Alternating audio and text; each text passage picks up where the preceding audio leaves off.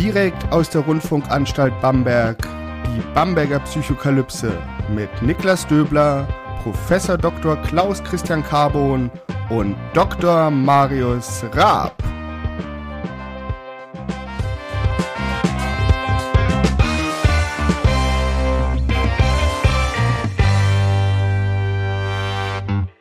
Herzlich willkommen zu Bamberger Psychokalypse. Mein Name ist Niklas Döbler. Ich bin Psychologe und wissenschaftlicher Mitarbeiter am Lehrstuhl für Allgemeine Psychologie und Methodenlehre der Otto-Friedrich-Universität Bamberg. Und wie immer mache ich diesen Podcast nicht alleine, sondern mit meinen beiden wunderbaren Kollegen, Professor Dr. Klaus Christian Carbon und Dr. Marius Raab. Hallo. Servus, hallo.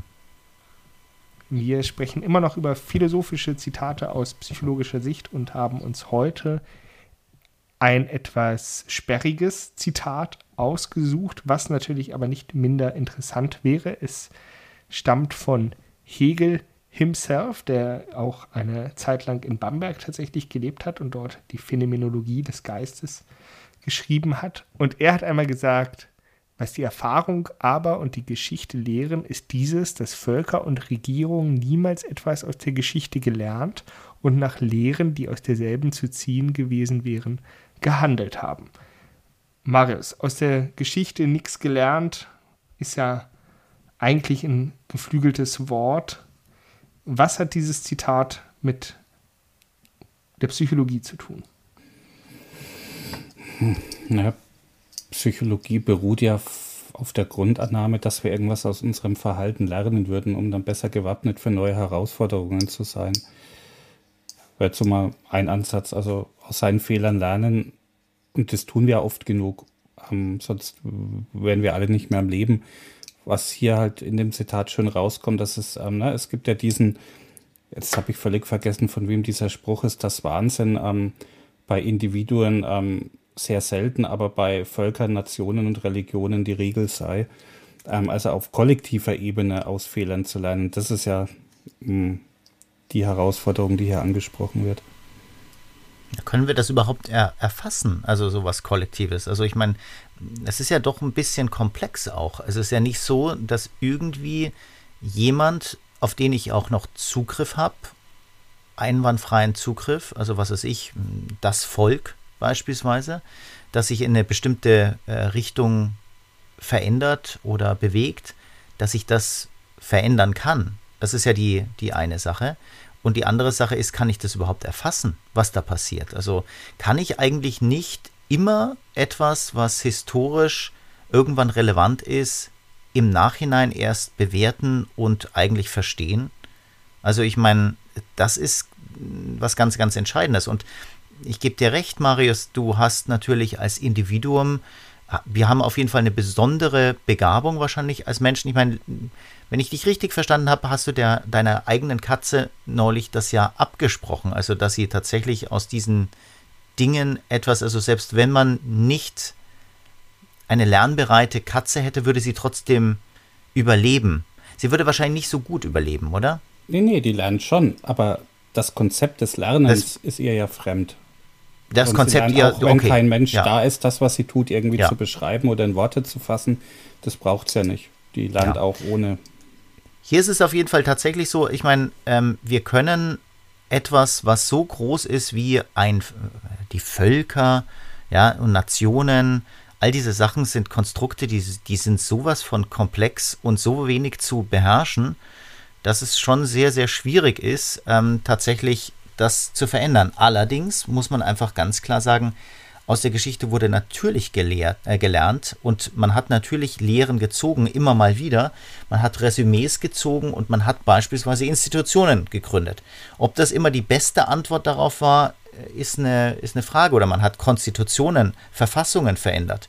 Man hat, man redet zum Beispiel von einem Verfassungsfehler der Weimarer Republik. Es war eine ziemlich kluge Verfassung, zur damaligen Zeit ziemlich state of the art, aber es hatte eben ein paar Probleme so wie die amerikanische und bestimmt auch unsere Verfassung bestimmte Probleme hat.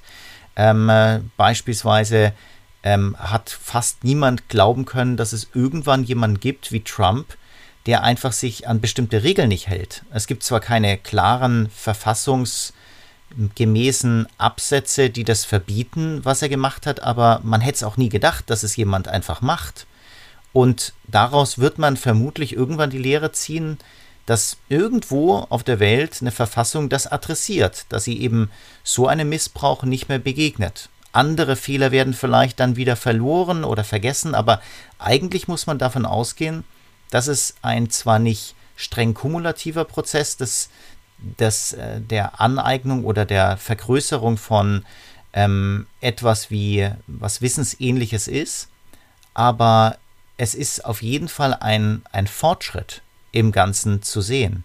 Das auf jeden Fall. Es gibt einen Fortschritt in der Geschichte. Das ist relativ unzweifelhaft. Das heißt aber nicht, dass immer wieder Dinge auch verloren gehen und viele Dinge auch immer wieder falsch gesehen werden oder zu spät gesehen werden. Aber man kann natürlich nicht davon ausgehen, dass es einfach weg ist, dieses Wissen, und nicht mehr anwendbar ist.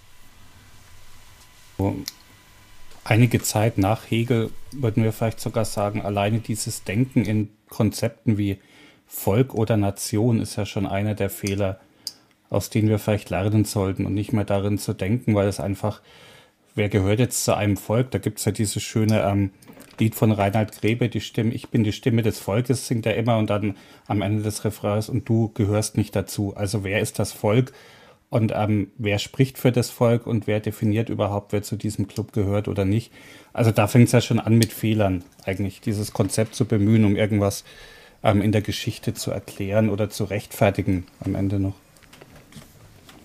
Aber Klaus, du hast was Interessantes gesagt, worauf ich gerne nochmal eingehen würde. Und zwar sinngemäß, naja, um etwas aus der Geschichte zu lernen, muss es erstmal vergangen sein und es muss evaluiert werden in irgendeiner Form hinsichtlich eines Erfolgskriteriums oder eines Misserfolgskriteriums. Ähm, und das erfordert allerdings einen sozialen Prozess.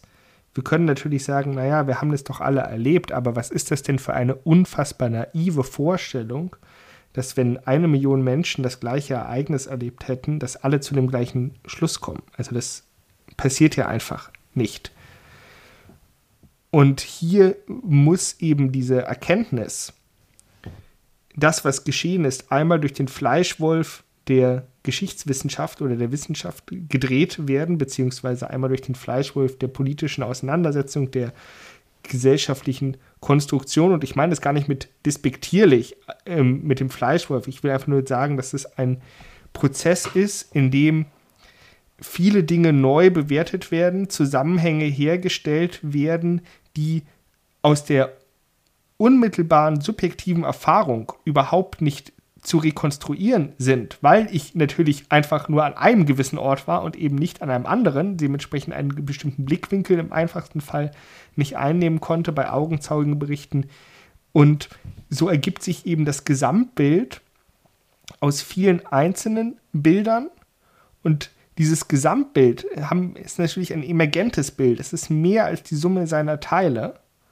Und jetzt kommt, jetzt passiert hier was Spannendes, dass man sagt, okay, ich, mh, ich, ich habe zum Beispiel eine Schwäche dafür, ich, äh, ich liebe so diese boulevardesken Politik-Nacherzählungen der letzten Jahre. Ne? Ähm, sowas von Robin Alexander, was er dann schreibt über Machtverfall, die letzten Tage der Union oder über die Getriebenen, die Flüchtlingskrise.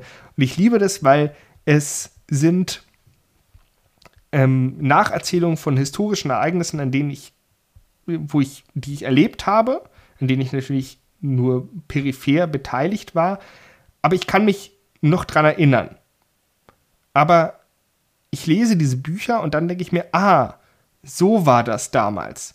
Und das ist natürlich nicht ist natürlich nicht das, was ich damals erlebt habe, als ich dabei war. Es ist eine Retro, retrospektive Veränderung, die allerdings jetzt meine Erzählung, meine Geschichte von dieser Zeit, die ich ja selbst erlebt habe, beeinflusst und dann eben auch die Sichtweise von anderen Menschen beeinflusst. Und so wird dieses Geschichtsbild erst dadurch, dass es im Nachhinein evaluiert wird kommuniziert wird und das verändert dann, wenn man so will, tatsächlich die Vergangenheit in dem Sinne, dass die Vergangenheit anders erzählt wird und dass wir uns anders an sie erinnern, dass wir anders mit ihr umgehen und dass sie auch wieder anders handlungsleitend ist. Und diese ständige, dieses ständige Verhandeln der Vergangenheit und dieses Herumdoktoren an der Geschichte, was ja manchmal so ein bisschen despektierlich daherkommt, das erleben wir tagtäglich, in, nämlich nicht nur aus politischen Gründen, sondern eben auch aus wissenschaftlichen Gründen, dass man sagt, ja, aber jetzt hier ist diese neue Quelle aufgetaucht und jetzt müssen wir die Sachen vollkommen anders betrachten und ähm, wir können eben nicht mehr annehmen, dass das so war und so war. Und dann ist halt aber auch die Frage, okay, woraus soll man denn jetzt lernen? Wenn sich ständig das, was passiert ist, verändert und sozusagen das, was man eigentlich geglaubt hat zu lernen, trotzdem in Frage gestellt wird.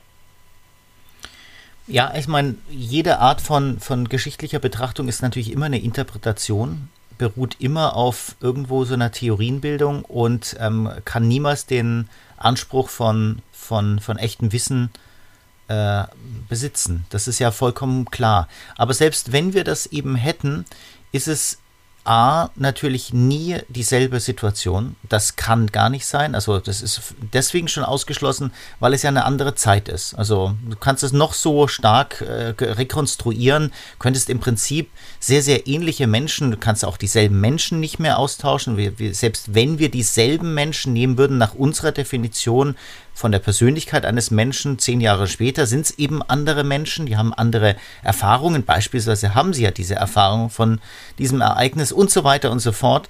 Und deswegen, es ist natürlich sowieso, wenn überhaupt nur möglich, auf so einer abstrakteren Ebene überhaupt etwas zu verstehen. Dafür brauchen wir verschiedene ähm, Interpretationen und wir nehmen uns dann irgendwann so eine Interpretation und das macht auch wiederum die, die Sache so schwierig. Aufgrund dieser einen Interpretation ziehen wir vielleicht eine bestimmte Lehre, ignorieren aber vielleicht wieder andere Sachen. Dennoch sind wir äh, sehr, sehr eindeutig in der Geschichte der Menschheit weitergekommen. Das muss man einfach klar sagen. Das heißt nicht, dass wir kontinuierlich weiterkommen, aber das wäre auch ein sehr, sehr unplausibler Prozess. Das ist so ein bisschen wie, also schon in der Biologie gibt es solche Prozesse eigentlich kaum, die einfach nur in eine Richtung gehen. Das wäre eine sehr komische ähm, Welt, dass alles sozusagen einfach besser und einfacher wird und klarer wird, so wie es eben bei einem Kunstwerk auch nicht ist, das ich anschaue und plötzlich ist es irgendwie klar und ähm, damit ist es dann gelöst. Also diese Kreuzworträtsel-Kultur gibt es eben nur im Kreuzworträtsel aber eben nicht eigentlich im, im echten Alltag jenseits des Kreuzworträtsels. Also es gibt immer Dinge, die wir nicht verstehen, Dinge, die wir wieder zurückschrauben, Gegenbewegungen und so weiter. Und trotzdem ist es auf Dauer, ist es ein Fortschritt.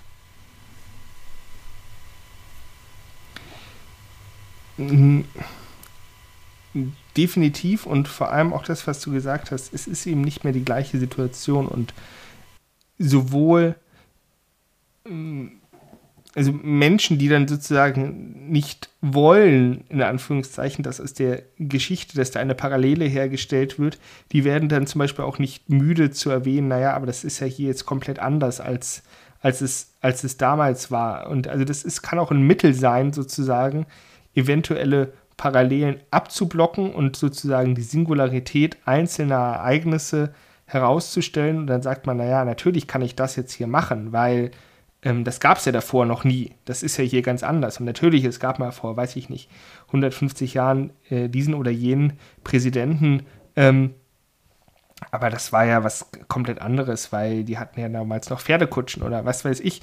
Also es werden immer irgendwelche Gründe gesucht, um halt auch bewusst, und das darf man dann halt auch nicht vergessen, eben bewusst diese Lehren aus der Geschichte zu unterbinden die man eventuell ziehen könnte, beziehungsweise die Prinzipien, die man ableiten könnte, und das eben auch aus politischer und ähm, ideologischer Motivation heraus, weil natürlich es durchaus ein sehr machtvoller Mechanismus sein kann, wenn man eben auf vergangenes Scheitern von Ideen etc. hinweist um das dann halt zu sagen, naja, aber das, was du vorhast, das klappt, das wird einfach nicht klappen, weil es hat noch davor noch nie geklappt. Aber Wenn man dann nochmal betont, dass das ja jetzt ganz anders ist, dass die Umstände sich geändert haben, dann könnte es vielleicht ja doch klappen. Das weiß man nicht, aber es ist auf jeden Fall eine Rechtfertigung dafür, es zu versuchen.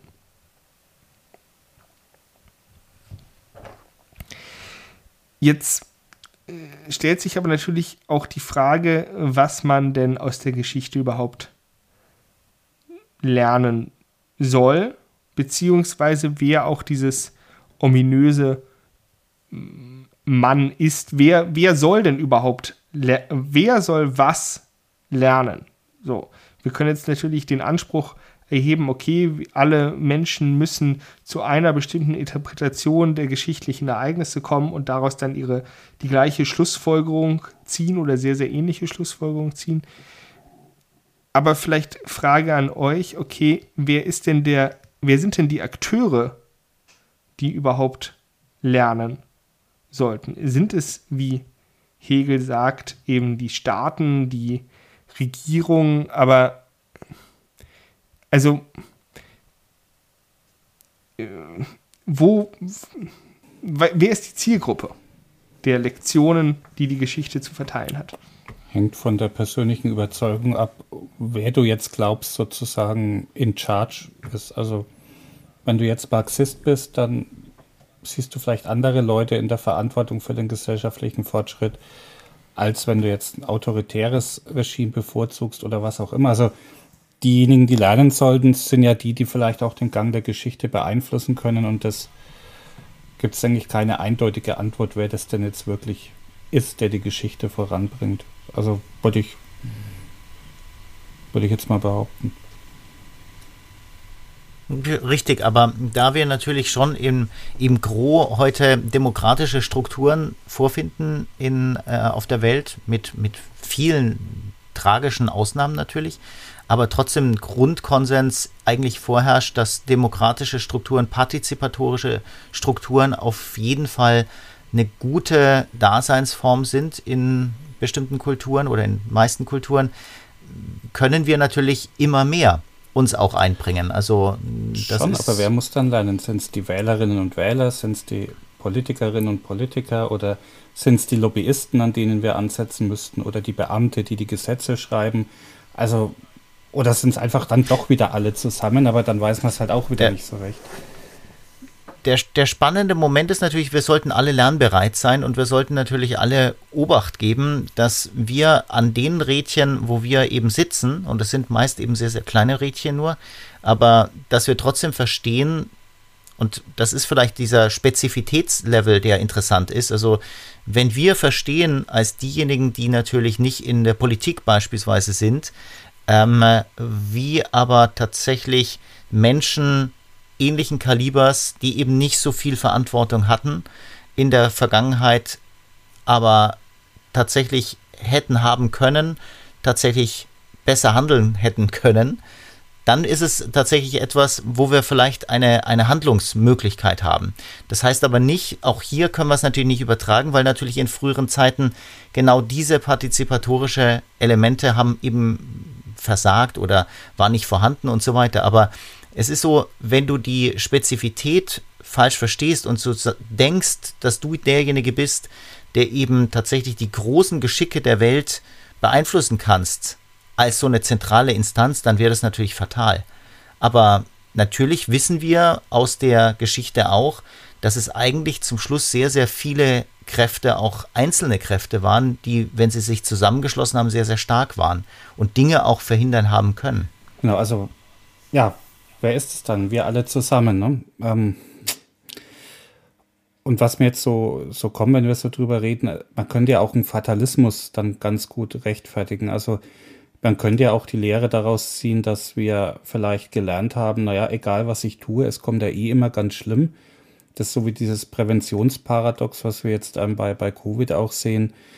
Also die, die Dinge, die gut gelaufen sind oder die nicht eskaliert sind, die kriegen wir dann gar nicht mit, weil wir dagegen aktiv geworden sind. Und wir sehen dann eben nur die ähm, auch historischen Prozesse, die völlig aus dem Ruder gelaufen sind. Und dass man dann sagt, naja, die da oben machen doch eh, was sie wollen oder es wird ja eh alles ganz schlimm kommen. Da kann ich meine Zeit auch mit was Schönem verbringen, anstatt irgendwie hier aus der Geschichte zu lernen, was ja dann doch keinen Unterschied machen würde. Oder wie, wie würdet ihr das sehen? Es kann einen sowas auch lähmen, so, eine, so ein Anspruch? Ich bin mir ziemlich sicher, dass man, ähm, also äh, es kann einen sehr, sehr lähmen und ähm, vermutlich muss man doch aus der Psychologie kommend immer damit argumentieren und so haben wir ja auch mal argumentiert bei diesem, äh, ihr erinnert euch an das ähm, Gamification äh, oder Game of Covid Paper, dass wir eigentlich immer Leute in eine Aktivität vers äh, versetzen sollten. Also, dass Menschen sich für ihre Rechte einsetzen, dass Menschen beispielsweise ähm, etwas tun, um eine Situation zu verbessern, um Missstände abzustellen, weil es unglaublich viel heilsamer ist, als abzuwarten, dass irgendwas passiert, was außer meiner Kontrolle angeblich ist. Die meisten Prozesse kann ich tatsächlich wenigstens in einem partizipatorischen System oder eben ähm, in einem, einem Land, äh, wo solche partizipatorischen Elemente auf jeden Fall erlaubt oder sogar gewünscht sind, ähm, schaffen die Möglichkeiten, dass du einfach tatsächlich etwas gestaltest und das Gestalten tut in jedem Fall gut. Und das, das würde ich sozusagen immer psychologisch argumentieren. Und ansonsten ist es eben so, auch auf diejenigen, die ja tatsächlich etwas Größeres bestimmen können, kannst du ja in solchen demokratischen Systemen durchaus einwirken. Natürlich kannst du selber diese Person nicht wählen, weil du brauchst ja eine Mehrheit. Ja, aber du kannst Mehrheiten mobilisieren. Auch hier gibt es ja einfach Einflussmöglichkeiten, um darauf hinzuweisen. Also du selber solltest dich nicht in die Rolle des Führenden ähm, begeben, wenn man dort nicht ist. Das ist keine Frage, weil das wäre so ein bisschen komisch, äh, wobei wir das alle natürlich machen. Ja, wir führen dauernd gedanklich das, das Land oder ähm, äh, wir führen äh, Gesundheitskampagnen an und so weiter im Kopfe, wenn wir uns aufregen darüber, was jemand vielleicht verdaddelt hat oder vermasselt hat oder schlecht gemacht hat. Aber natürlich meinen wir es nicht so richtig ernst. Aber wir können natürlich konstruktiv damit umgehen. Wir können Leute mobilisieren dieses partizipatorische Element, das ist äh, was ganz Wichtiges, weil wenn wir uns das jetzt das Zitat nochmal ansehen, dann wird ja von der Geschichte gesprochen. Ne? Was ist die Geschichte? Ne? Es impliziert irgendwie, dass es etwas Singuläres wäre. Es gibt nur die eine Geschichte, was natürlich Quatsch ist. Es gibt ganz viele Geschichten, aber es wirkt als sehr, sehr groß ähm, und daraus sollen doch bitte die richtigen Lehren gezogen werden und dann auch bezogen auf den Adressaten oder die Adressatinnen. Es geht ja darum, okay, wo muss ich denn Lehren ziehen? Und ich bin weit davon entfernt zu sagen, okay, jeder Bürger und jede Bürgerin des Landes muss irgendwie total involviert sein und alles wissen und ähm, immer die richtigen Schlussfolgerungen ziehen und sich äh, nur mit den historischen Gegebenheiten auseinandersetzen, damit dann bei der nächsten Wahl die, das richtige ähm, Ergebnis äh, bei rauskommt. Das ist äh, sicherlich wäre das eine, eine schöne Vorstellung, aber es ist fernab der Realität. Und ich bin deshalb sehr davon überzeugt, dass es einfach auch darum gehen kann, okay, ich lerne auf einem sehr niedrigen Level in Anführungszeichen. Ich lerne, welche Partei bei einer Wahl hat meine Erwartungen erfüllt, welche Partei hat das ähm, gehalten, was sie versprochen hat, und die wähle ich dann beim nächsten Mal. Und um alles andere, da muss ich mich gar nicht drum kümmern, weil dann, das geht an höhere Adressaten. So, ich muss nichts ich muss nichts darüber lernen, ähm, ob die Abfallverordnung 73b-7 äh, wirklich zu einer 7,3-prozentigen höheren Effizienz in der Müllentsorgung lernt. Das interessiert mich nicht. Damit will ich mich auch nicht beschäftigen. So, dafür ist mir meine Zeit zu schade. Aber ich erwarte dann doch, dass ich, dass andere Menschen daraus lernen. Und je höher man geht sozusagen in der, in der staatlichen Ordnung, desto abstrakter werden vielleicht auch die Konzepte, mit denen man sich auseinandersetzt, beziehungsweise desto abstrakter oder diffuser werden die Inhalte, die man vermeintlich sieht, weil man natürlich jetzt ähm, in, äh, weil eine Abfallverordnung etwas ganz anderes ist als internationale Verträge oder Friedensverträge. Und dementsprechend wird es auch vielleicht schwieriger, Erfolg und Misserfolg zu quantifizieren oder einzufangen, was dann natürlich aber mehr Anforderungen an die Entscheidungsträgerin stellt, eben trotzdem zu den richtigen Schlussfolgerungen zu kommen aus den Geschehnissen, die da eben nicht die Abfallverordnung sind, sondern irgendwas anderes. Ich finde äh, vor allem das ähm, wirklich das Entscheidende ist, dass wir Geschichte eben neu interpretieren. Also, das ist eben nicht so, wir, wir ziehen Lehren daraus. Also, beispielsweise ist die Menschheitsgeschichte voller Kriege und Konflikte.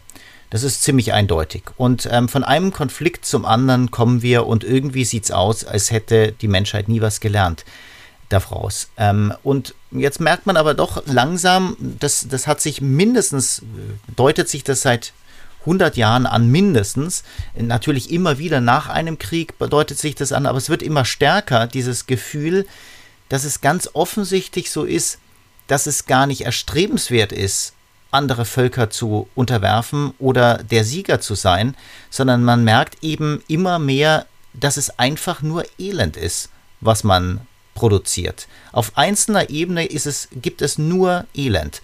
Und selbst der, ich habe das ja mal irgendwo anders gesagt, äh, wahrscheinlich auch in der Psychokalypse, selbst der Held, der klassische Held, ist eben gar kein Held, weil äh, sobald er seinen Job erledigt hat, ist er verloren. Er ist, äh, der, der, der, der kann sozusagen, also der Kriegsheld ist, ist abgeschrieben. Ja? Das ist, interessiert keinen Menschen. Irgendwann verkreist er und läuft mit seinen Orden rum und wird dann nur noch so eine, als eine kleine, ein Proxy sozusagen auf eine Bühne gehievt ja, ähm, und, und ist vermutlich verstümmelt und so weiter und hatte keine Lebensqualität mehr.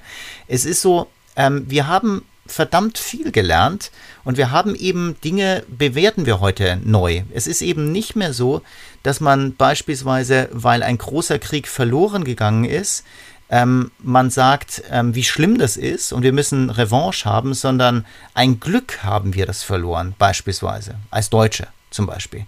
Und das ist natürlich schon ein, eine extrem interessante neue Sichtweise auf sowas, dass es eben nicht mehr darum geht, in diesem ewigen Wettstreit der Sieger zu sein, die größeren Ländereien genommen zu haben, die bessere Waffentechnik zu haben und so weiter, sondern irgendwann versucht man tatsächlich zu verstehen, dass man das mit Abscheu einfach behandeln sollte. So eine Art von Geschichte der Okkupation und Suppression.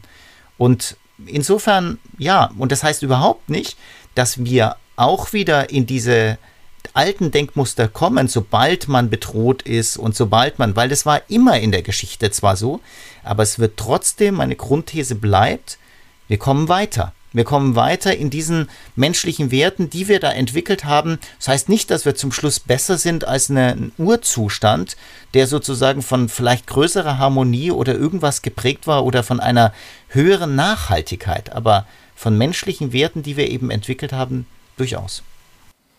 Und ich hoffe, alle Zuhörerinnen und Zuhörer haben aus dieser Geschichte, die wir heute erzählt haben, etwas gelernt. Und wir hören uns nächste Woche wieder. Das war Tschüss. Servus. Ciao. Adi. Mit Niklas Döbler, Professor Dr. Klaus Christian Carbon und Dr. Marius Ra. Bis zum nächsten Mal.